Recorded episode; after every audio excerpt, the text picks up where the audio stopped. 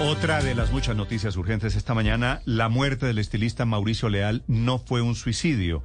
La fiscalía acaba de determinar que él y su madre, cuyos cuerpos aparecieron muertos hace ya tres semanas en Bogotá, fueron víctimas de homicidio. Hay un criminal de por medio en las investigaciones. Asdrúbal Guerra desde la fiscalía. Así es, Néstor, pues el fiscal general de la Nación, Francisco Barbosa, acaba de confirmar que esas eh, hipótesis para llegar hasta eh, la certeza de que hay un asesinato de por medio y no un suicidio, como inicialmente se planteó, es que eh, son los detalles de la necropsia.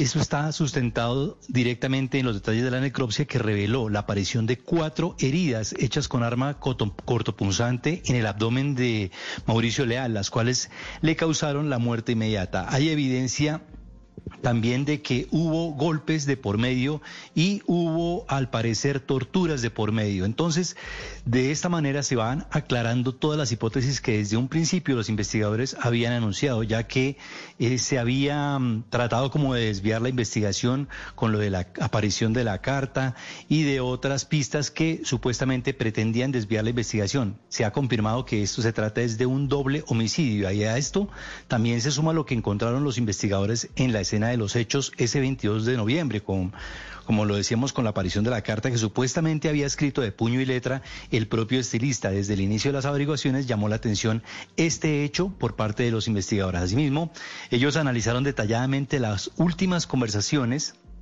y le hicieron una evaluación forense al, celular que usaba Mauricio Leal. De este modo se pudo llegar a determinar cuáles fueron las últimas conversaciones que sostuvo el famoso estilista, con su, tanto con su conductor de confianza como con su hermano, con Johnny Leal, y todos estos aspectos se fueron concatenando de manera tal que hoy los investigadores le presentaron un informe al fiscal general de la Nación junto con las necropsias en donde definen que se trató de un doble homicidio.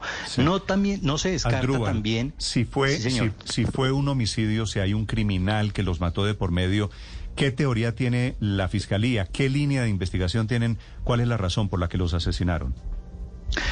Eso es lo que se está investigando, porque entre otras hipótesis se encuentran evaluando también lo que pasó, las llamadas que recibía constantemente Mauricio Leal por parte de un hermano que se encuentra detenido y que está condenado a 15, a 15 años de cárcel por presunto abuso sexual en una cárcel de Jamundí. Estas llamadas llamaron también la atención de los investigadores y están evaluando si de pronto podría haber eh, personas que se encuentran en esa cárcel que habrían podido llamar la atención de, pues de acuerdo al, al, al nivel de económico que tenía Mauricio Leal y podrían haber persuadido a su hermano para que le hiciera llamadas y para que obtuviera dinero. Estas son algunas de las hipótesis que están investigando. El hermano de Leal, eh, que lo entrevistamos aquí. Jonier, Jonier Leal. Jonier, también, también estilista, también peluquero. ¿Es sospechoso?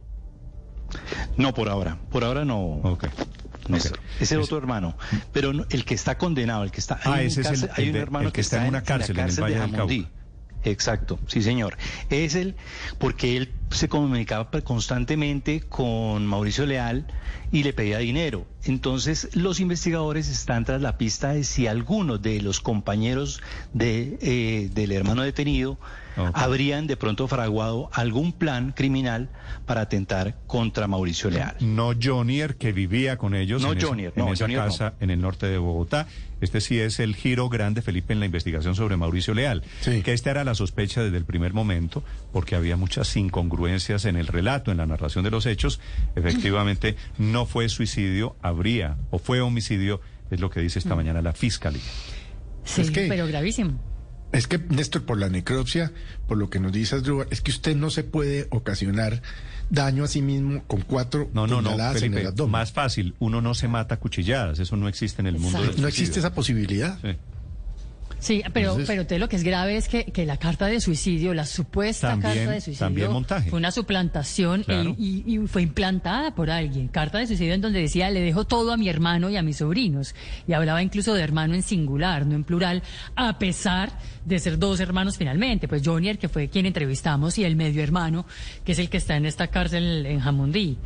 Eh, carta en donde hablaba sencillamente de que dejaba todo al hermano y sus sobrinos. Luego hay alguien que hizo esa carta de suicidio que no era de suicidio y la puso ahí en la escena del crimen, la escena del crimen a quien, y el que llega de primero ese día, según lo confesaba, era el propio Johnny Arlea, quien vivía con ellos, llegó de primero y encontró Pero esperemos, antes que todos los demás. Paola, esperemos que eso es lo que va a decir la investigación. Daría la impresión de que la fiscalía va por buen camino en este tema, por lo menos va a buena velocidad.